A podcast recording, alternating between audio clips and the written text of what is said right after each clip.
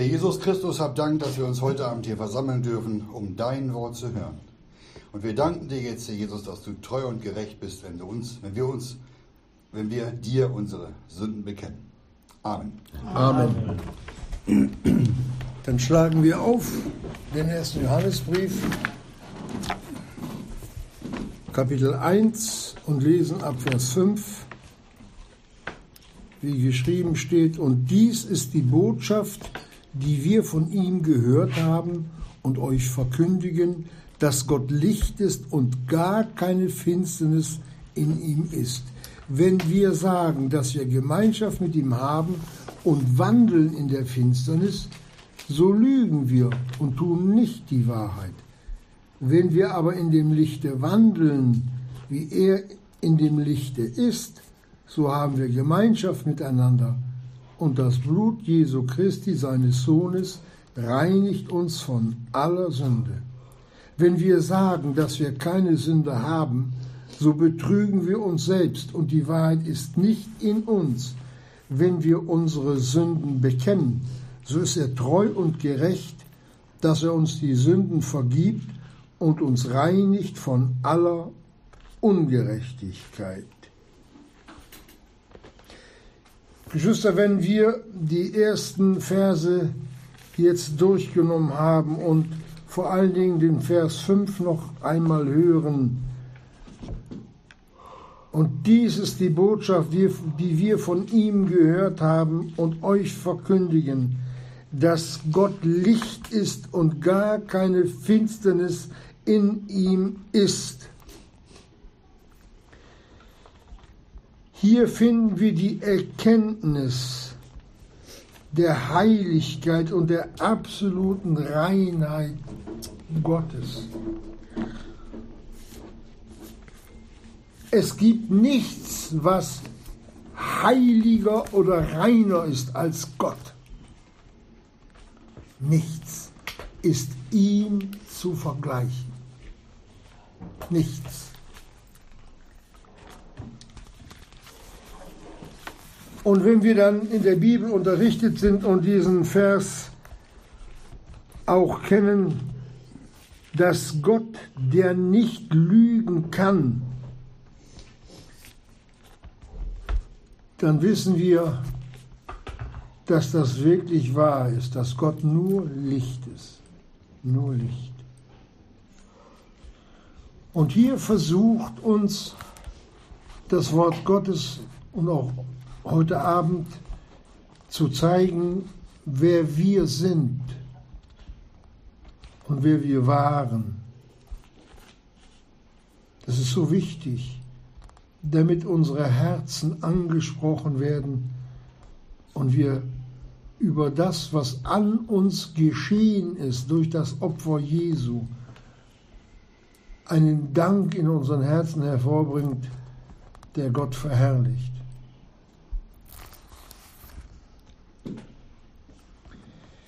Gott, der nicht lügen kann. Titus 1, 2. Damit wir das mit nach Hause nehmen. Und jetzt wollen wir zu uns kommen oder allgemein. Jede Sünde ist Lüge entspricht nicht der Wahrheit. Deswegen hat der Herr Jesus, bevor er an das Kreuz geschlagen wurde, am Abend in seinem hohen priesterlichen Gebet folgende Worte gesagt. Wie er zu seinem Gott und Vater gebetet hat, heilige sie, die Jünger, in der Wahrheit, dein Wort ist die Wahrheit. Lüge, Sünde ist ein Heraustreten aus der Wahrheit.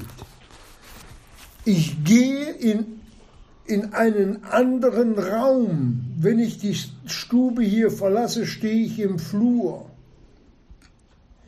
Wenn mein, meine Stube hell ist und der Flur dunkel ist, dann gehe ich in die Finsternis. Und genauso ist es, wenn ich sündige, trete ich in die Finsternis ein, komme ich in einen anderen Machtbereich. Es gibt ein Aus Versehen. Es gibt auch ein mutwilliges Sündigen. Es gibt auch ein Nichtkönnen, ein Versagen. Aber dafür hat Gott gesorgt, dass wir bekennen können.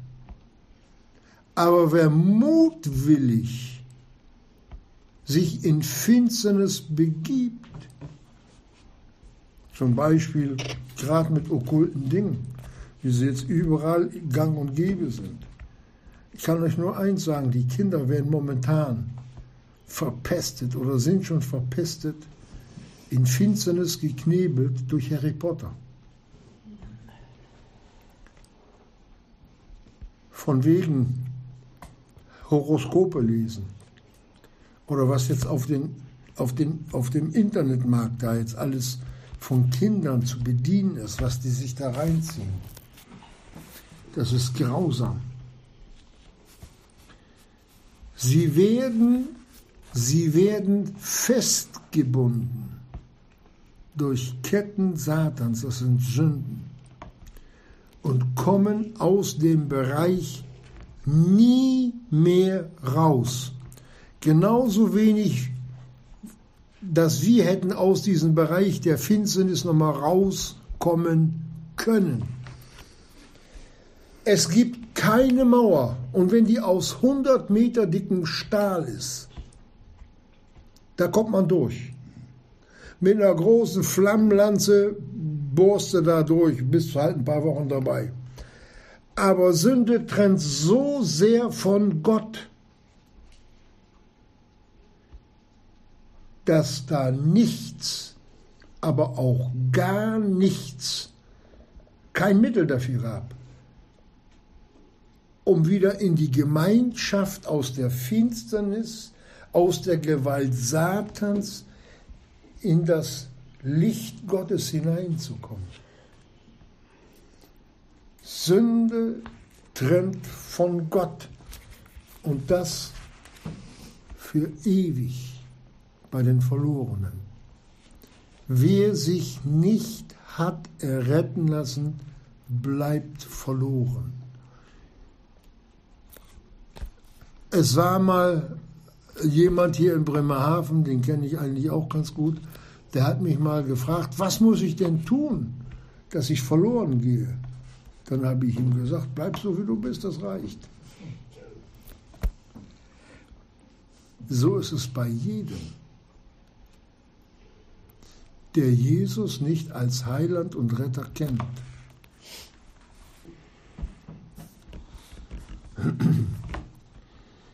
Diese Mauer, diese Trennung, was uns von Gott getrennt hat, Geschwister, das war von Menschen und ist von Menschen nicht zu überwinden, nicht zu durchdringen, hat Bestand für alle Zeit und Ewigkeit. Und dazu ist dann der Sohn Gottes erschienen, als die Zeit erfüllt war, sandte Gott seinen Sohn. Galater 4, Vers 4.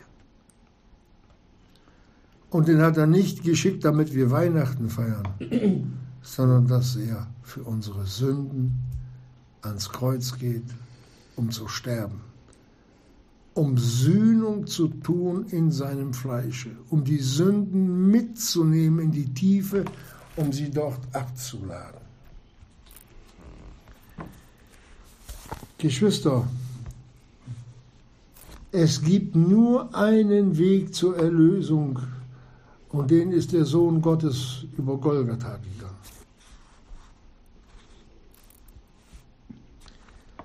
Denn das, was der Adam sich damals eingebrockt hat, samt der Eva, da hat er das Programm zum Verlorensein geschrieben, für uns alle mit. Wir sind alle, alle, alle verloren gewesen. Alle Menschen. Und dann kommen wir zum Heiland.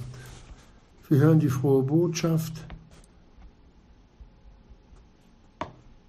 Lassen Sie es einwirken. Der Heilige Geist tut das Übrige, überführt uns von Sünde und von Gericht. Wir bekehren uns. Und dann hat diese Trennung, die wir niemals hätten überwinden können, dieses trennende Sünde und Sünden, dann ist es egal, ob ich eine oder 20 oder 20.000 gemacht habe. Jede Sünde trennt von Gott. Diese Mauer hat Gott eingeschlagen. Weg, ist weg. In dem Moment, wo ich zum Glauben komme, fällt das alles zusammen.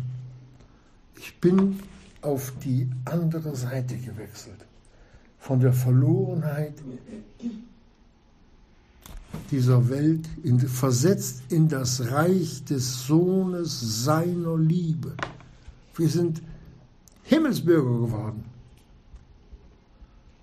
Aber damit sind wir immer noch nicht rein, was wir unter Reinheit verstehen.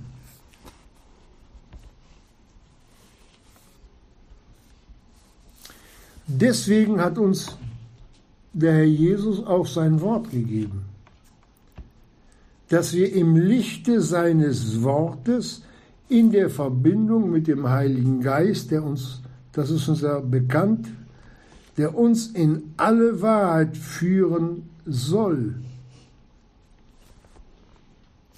macht er auch, wenn wir es wollen.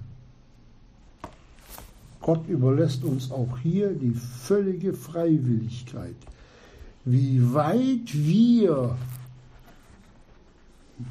ins Licht treten wollen.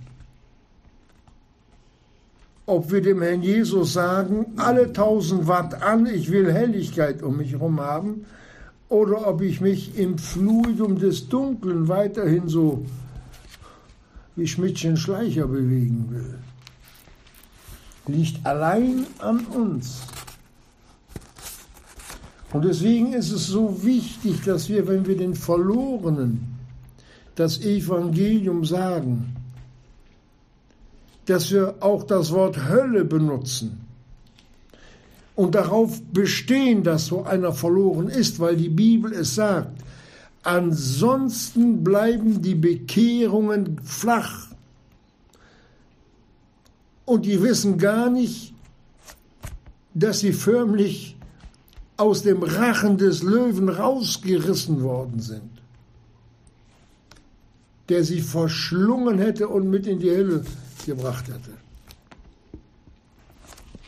Nicht, nicht weil der Teufel so stark ist, sondern weil Gott es zulässt.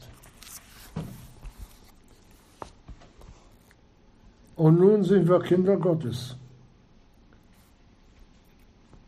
und wissen, dass wir sündig sind. Das wissen wir doch hoffentlich alle. Denken wir doch nur an unsere Gedanken. Denken wir doch an unsere Augen, an unsere Begierden. Das Fleisch ist und bleibt sündig, solange wir hier leben. Aber Gott hat uns selbst hier die Möglichkeit gegeben, wenn der Seelenfeind die Sünden, das sündige Fleisch anreizt, so hat es uns auch der Apostel Paulus mitgeteilt, dass wir die Gedanken, die sündigen Gedanken, er hat es noch genau gesagt, jeden Gedanken unter den Gehorsam des Christus gefangen nehmen sollen. Gott hat uns nicht schutzlos hier über diese Erde gehen lassen und gehen lässt. Das macht er nicht.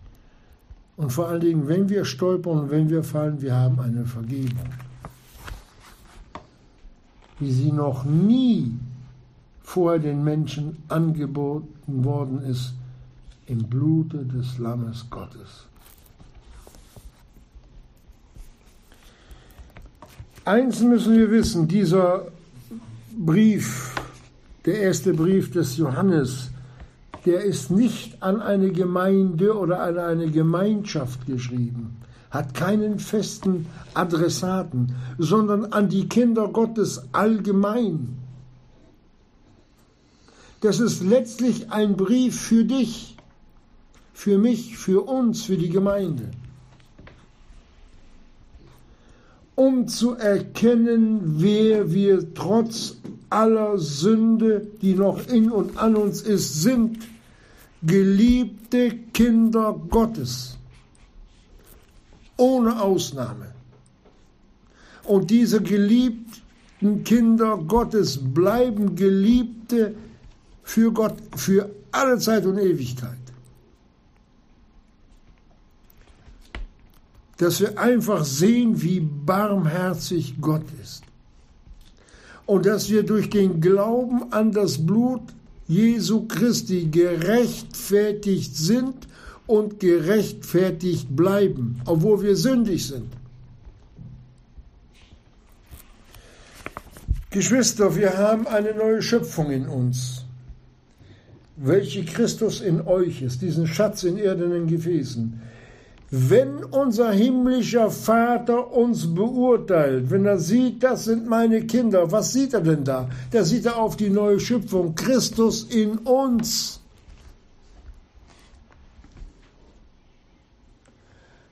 Ja, und er sagte, da kommen wir noch drauf, über diese neue Schöpfung, die nicht sündigen kann.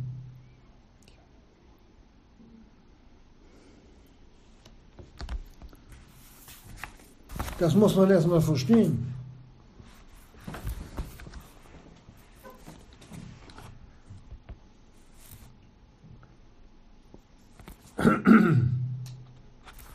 Also halten wir fest, obwohl wir Kinder Gottes sind,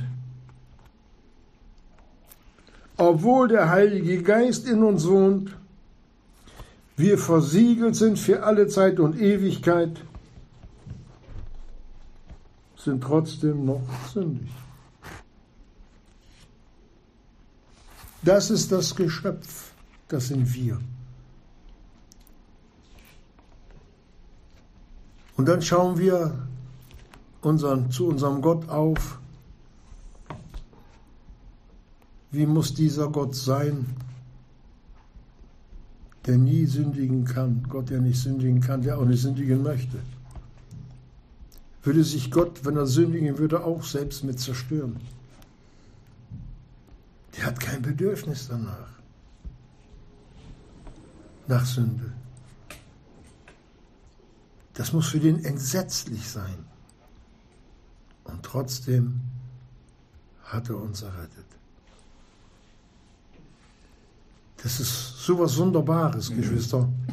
Das ist sowas Herrliches dass Gott uns diese Möglichkeit eröffnet hat unter größten Leiden und Schmerzen. Wenn der, wenn der Herr Jesus sagt, der Vater und ich sind eins, wer mich sieht, sieht den Vater. Was der Herr Jesus da an Schmerzen auf Golgatha erlitten hat, das hat der Vater mitgetragen, das sage ich euch.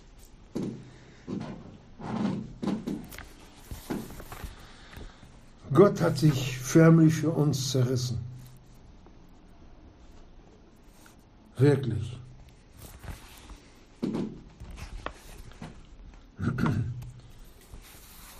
Aber das ist für Gott kein Problem, uns in die Ewigkeit aufzunehmen. Dafür hat er den Richterstuhl eingesetzt. Ich habe schon so viele Male gesagt, wo alles dann abgehandelt wird. Aber er hat uns auch etwas gegeben, wonach wir trachten sollen. Das hat uns der Petrus mitgeteilt. Er redet von dem Begehren eines guten Gewissens vor Gott. 1. Petrus 3, Vers 21. Das Begehren, Herr Jesus, das möchte ich haben. Hilf mir dabei. so wenig es geht, Herr Jesus, zu sündigen. Das fängt an, bewahre mich vor mir selbst und meinen eigenen Gedanken, lass mich nach deinem Wort trachten, was du mir gegeben hast. In der Verkündigung, beim Bibellesen, beim Erinnern durch den Heiligen Geist. Dieses Begehren eines guten Gewissens vor Gott, das ist köstlich vor ihm, Geschwister.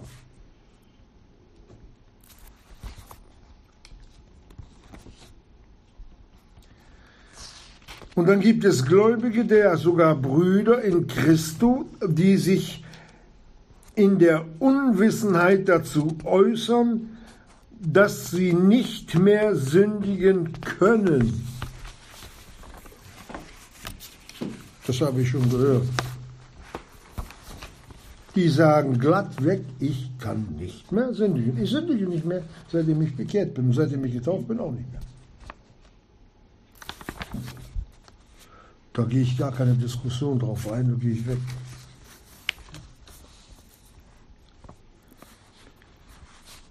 Die wandeln wirklich in der Finsternis, im Dunkeln.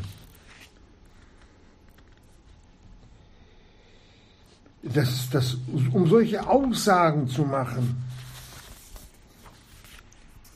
das kann man nur vergleichen mit einem Geisterfahrer, der auf der Autobahn links fährt. Der betrunken ist, ohne Licht und ohne Führerschein, der lang brummt. Es wird krachen. Es wird krachen. Weil er andere damit in sündige Stricke verwickelt und ihnen vorliegt, du kannst nicht mehr sündigen. Das ist die frohe Botschaft vom Teufel. Sowas machen Kinder Gottes. Umsonst hat der Jesus nicht gesagt, dass am Ende, bevor der er wiederkommt, werden sie alle wachsam sein, nicht? Nein, sie schlafen. Geistlich. Die sind alle wach. Die reden, aber sie schlafen geistlich. Ein Beispiel dazu hat uns der Jesus dann auch noch in Laodicea gegeben. Bloß, arm, nackt ein Bild der Schande vor dem lebendigen Gott. Wir kennen Gott, wir haben alles. Und dann ist es so eine, so eine jämmerliche Gestalt. Ihr kennt doch so die Vogelscheuchen auf dem Feld. So stellt sich so eine Gemeinde dar und dann sagt, wir haben alles.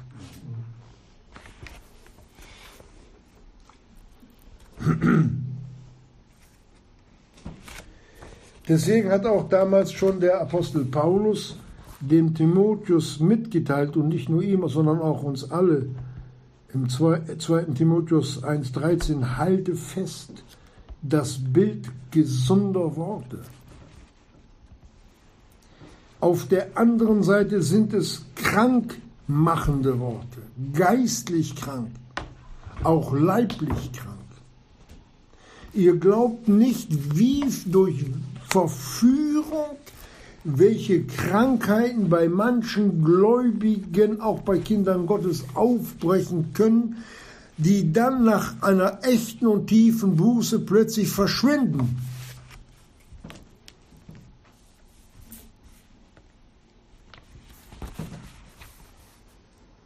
Ich kann das nur bestätigen. Deswegen sagt der Paulus auch weiter, dem Timotheus predige das Wort. Kapitel 4, 2. Timotheus 4, 2. Halte drauf, in gelegener und ungelegener Zeit, überführe, strafe. Also nicht mit dem Knüppel, sondern die Wahrheit sagen. Ermahne mit aller Langmut und Lehre. Denn es wird eine Zeit sein, da sie die gesunde Lehre nicht ertragen ja, das stimmt, aber. Wie häufig habe ich das schon gehört? Sondern was mit denen nun passiert, die so handeln, die nach ihren eigenen Lüsten sich selbst Lehrer aufhäufen werden, indem es ihnen in den Ohren kitzelt. Solche wollen gestreichelt und gelobt werden. Hol dir deine Streicheleinheiten beim Herrn Jesus und nicht bei Menschen.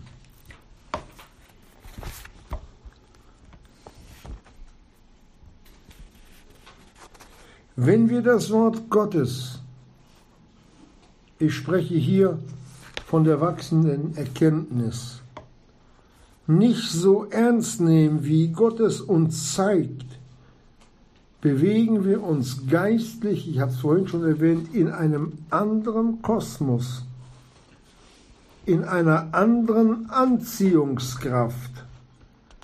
Und deswegen gibt uns der Apostel Johannes den Vers 8 auch durch den Herrn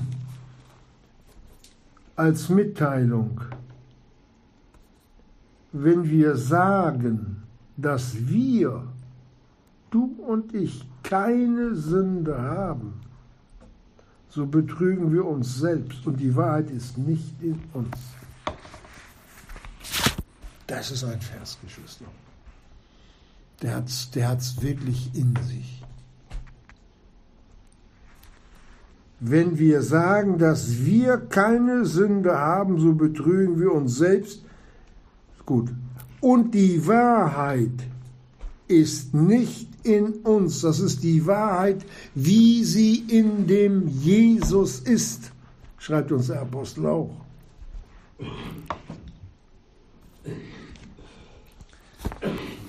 Das wäre alles schön und gut, wenn wir unser altes Fleisch nicht gehabt hätten.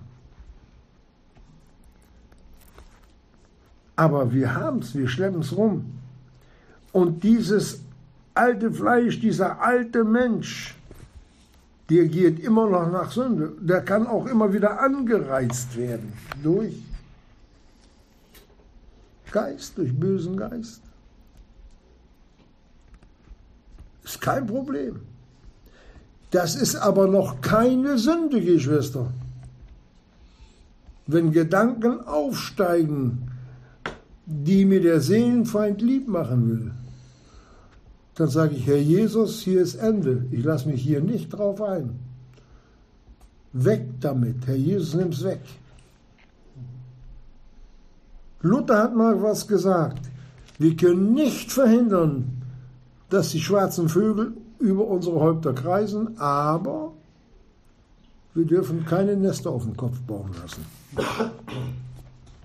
Und so baut der Seelenfeind nicht nur Nester, er baut Festungen in den Gläubigen auf. Er baut Festungen in den Gläubigen auf. Ihr wüsstet, was das heißt.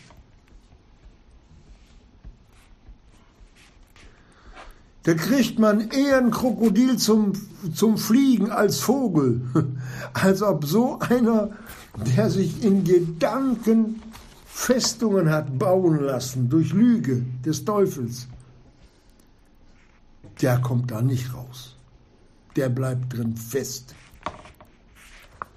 Ein Glück, ein Glück, dass wir die neue Schöpfung in uns haben und einer trotzdem errettet bleibt. Paulus redet im Korintherbrief über diese Festung und dass er göttliche Vollmacht hatte, diese Festungen zu zerstören.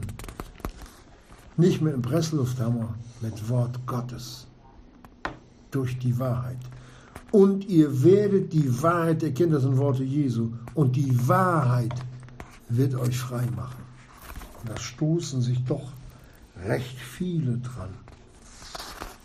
Wenn man ihnen versucht, mit Hilfe des Wortes Gottes ihren Zustand vor Gott zu erklären.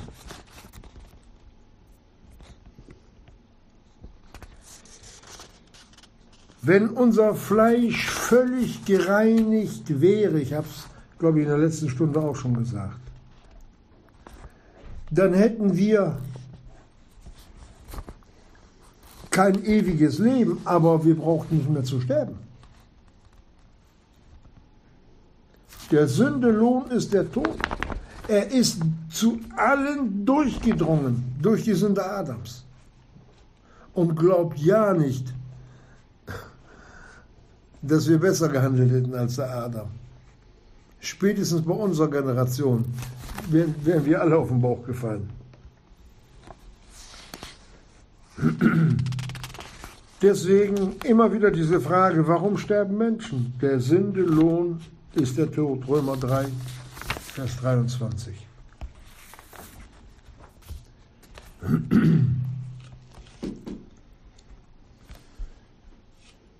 Aber es gibt noch eine Gnade, eine riesengroße Gnade, dass der Mensch oder die Kinder Gottes nicht sterben müssen. Wisst ihr das? Wenn wir entrückt werden. Das wollen wir nicht vergessen.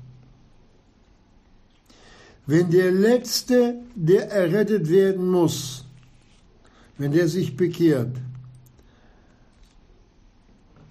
der hat noch nicht mal das Amen nach dem Gebet oder Dank ausgesprochen. Da sind wir beim Herrn Jesus, dann holte die Gemeinde. Das geht in einem Nu, en Atomos, ein Augenblick. Der sagt, ah, da sind wir schon beim Herrn Jesus. Können wir uns dann noch auch fragen, wobei er uns entrückt hat, beim Beten oder Nachfolge?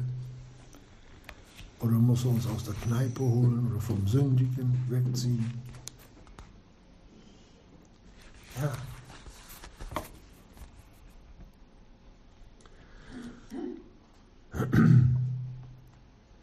Ein Unbußfertiger braucht keine Angst zu haben, dass er vom Herrn Jesus gezwungen würde, etwas gegen seinen Willen zu tun.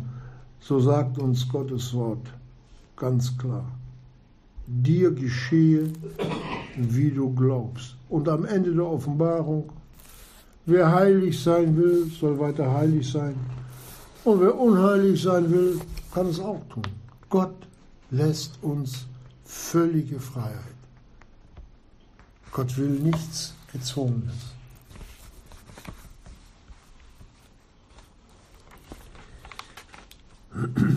Aber wir gehen weiter.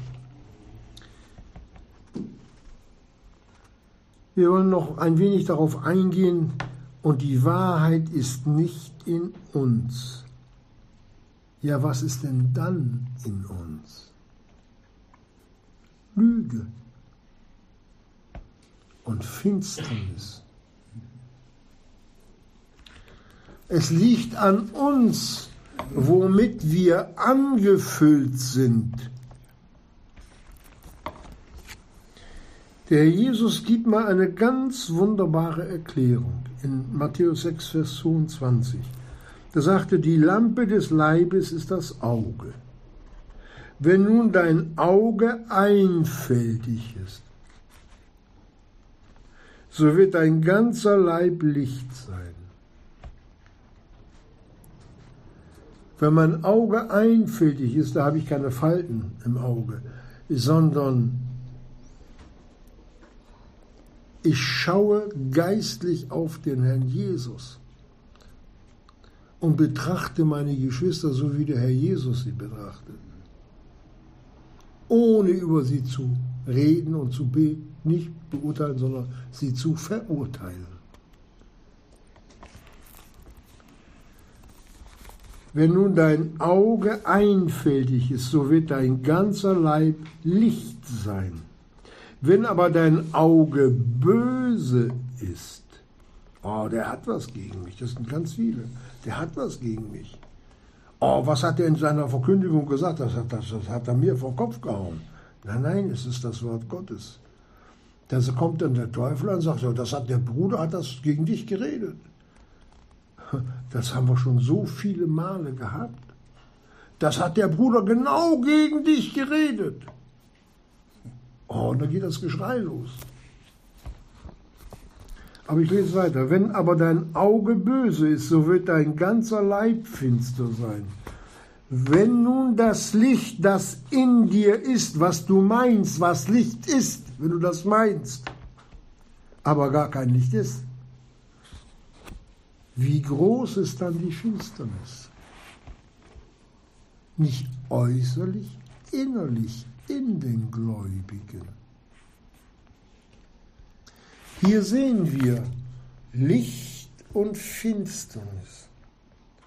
Und die Finsternis verfolgt immer, der im Lichte ist. Immer. Immer. Das sehen wir am Sohne Gottes. Und das sehen wir auch in der Verfolgung der Kinder Gottes. Und das sehen wir auch in Gemeinden, wo eigentlich die Liebe vorherrschend sein sollte. Es ist gut, dass die Bibel so klar und so deutlich redet. Kann sich keiner entschuldigen, ich habe es nicht gewusst. Gott gibt uns ja Mitteilung. Und ist das herzliche Erbarmen unseres Gottes, dass er uns dabei nicht mehr Sünder nennt, die Kinder Gottes, die Erlösten, die auch hier angesprochen werden. Welch eine Blamage ist es, wenn ein Wissenschaftler aufsteht, große Reden über eine Sache schwingt, von denen er selbst nichts weiß. Was wahr oder was Lüge ist, weil er es nur irgendwo gehört hat und nicht geprüft hat. Und leider, leider ist es auch so in der Gemeinde. Prüfet alles, sagt uns der Jesus. Das Gute behaltet. Den Schrott beiseite, das Gute behaltet. Wer ist denn der Gute? Brauchen wir nicht, brauchen wir nichts zu sagen. Es steht im 1. Thessalonicher 5,21.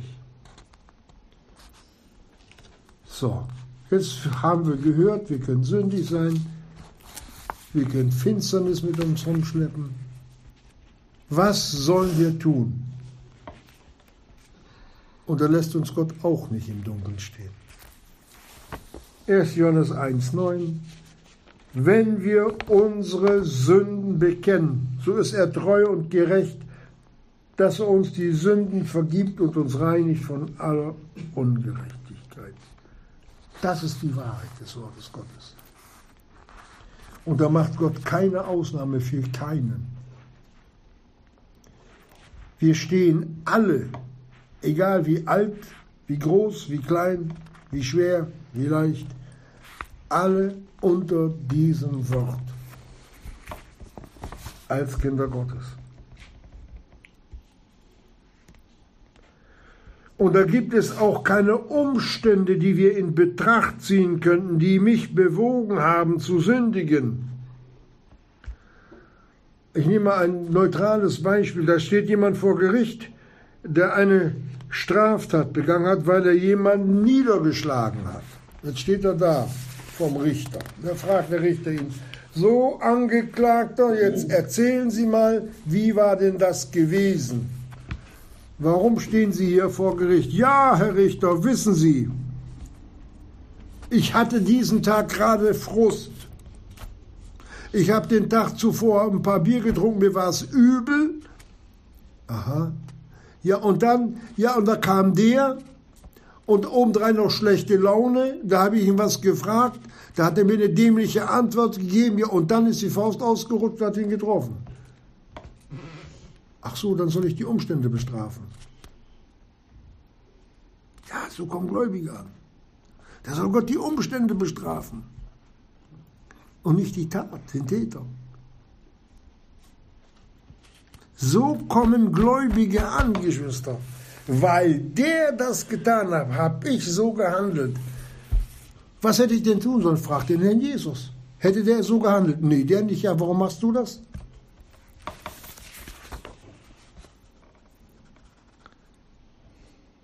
klare Sache, wenn wir unsere Sünden bekennen, mit Namen nennen.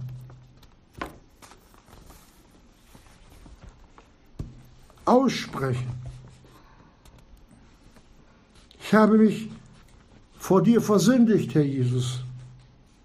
Ich habe mich vor dir und meinem, dem himmlischen Vater schuldig gemacht, weil ich dies und jenes getan habe. Und dann gibt Gott die Antwort. Nicht? Jetzt wird mit dem Hammer reingeschlagen. Nein. Das ist so ein Trost, den wir hier jetzt hören. Johannes 1,9. So ist er treu und gerecht. Gott kann gar nicht anders. Dass er uns die Sünden vergibt und uns reinigt von aller Ungerechtigkeit.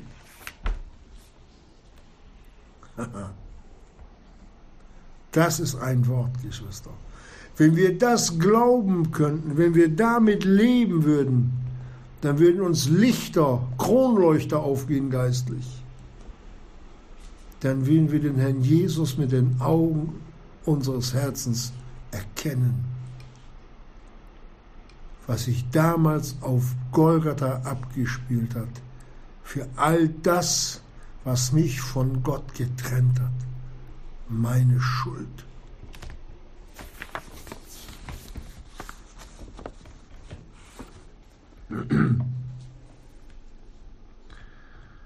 Aber wir können auch dazu noch vermerken, es gibt auch Dinge, also Sünden, wodurch auch schwerste Gebundenheiten sein können, bei denen es besser ist, sie vor einem Zeugen auszusprechen.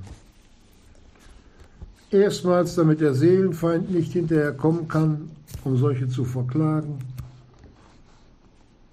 Und zweitens, weil Dinge zu zweit wirklich mehr durchziehen. Nach Matthäus 18, Vers 19 heißt es, das sind Worte des Herrn Jesus, wo zwei übereinkommen werden, über welche Sache sie auch bitten mögen was, da, da kommt nichts von Nein, nein. Der Jesus hat gesagt, so wird es ihnen werden von meinem Vater, der im Himmel ist.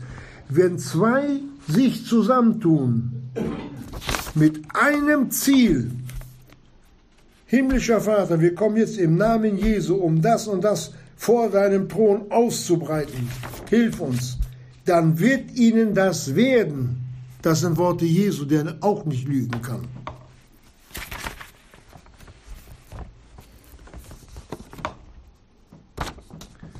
Deswegen sagt der Jakobus auf Kapitel 5, 16, bekennet denn einander die Vergehungen und betet füreinander, damit ihr rumspringt und gut geht. Nein, damit ihr geheilt werdet vom geistlichen Schäden. Wisst ihr, was, was der Paulus mitteilt, wie das Wort des Hymenäus um sich gegriffen hat und des anderen Bruders, die vorher mit dem Paulus zusammen waren? Ihr Wort frisst wie der Krebs, macht die Leute kaputt. Er sagt aber auch gleich, dass er sie dem Satan übergeben hat. Das dürfen wir heute nicht mehr tun. Zur Züchtigung des Fleisches, damit sie wissen, was sie da getan haben. Ist alles möglich bei Gläubigen. Ihr glaubt es nicht, was alles möglich ist.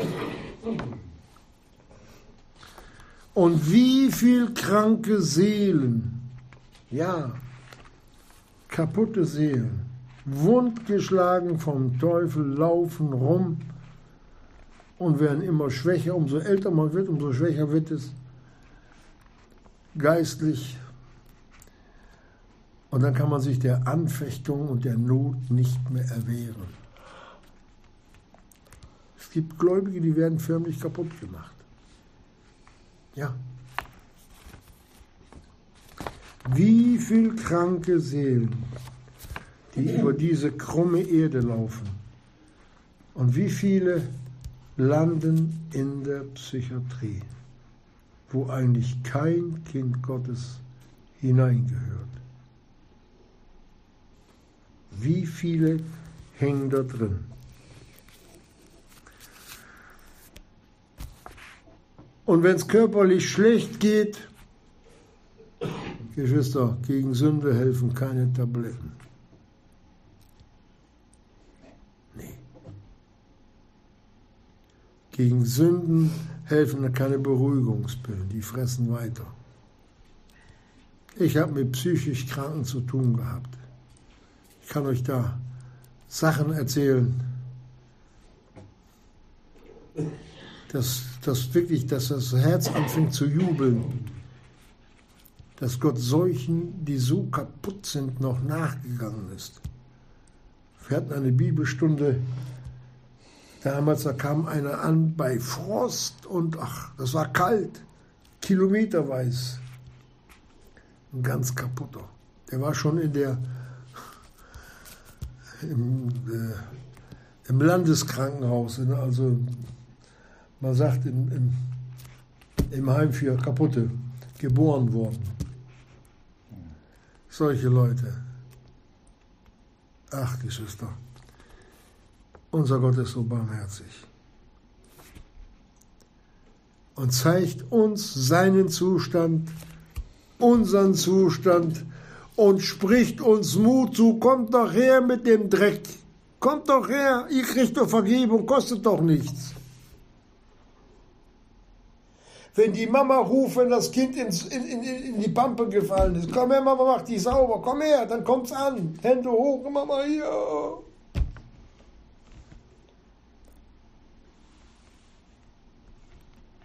Ja. Das ist eine Aufforderung, ist das. Weil unser himmlischer Vater uns liebt. Wie wir es gelesen haben. Gott ist Liebe. Und Gott ist Licht. Und damit leuchtet er uns auf unserem Lebensweg. Das sollten wir nicht unterschätzen, Geschwister. Das sind die Gnadenerweisungen Gottes an seine Gemeinde. Wirklich. Dass wir uns auch hier von seinem Wort überführen lassen.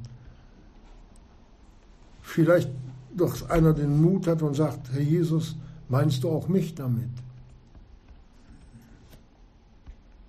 So möchte es uns der Jesus schenken, dass wir wieder einen Schritt mehr und näher in die Wahrheit seines Wortes kommen. Amen.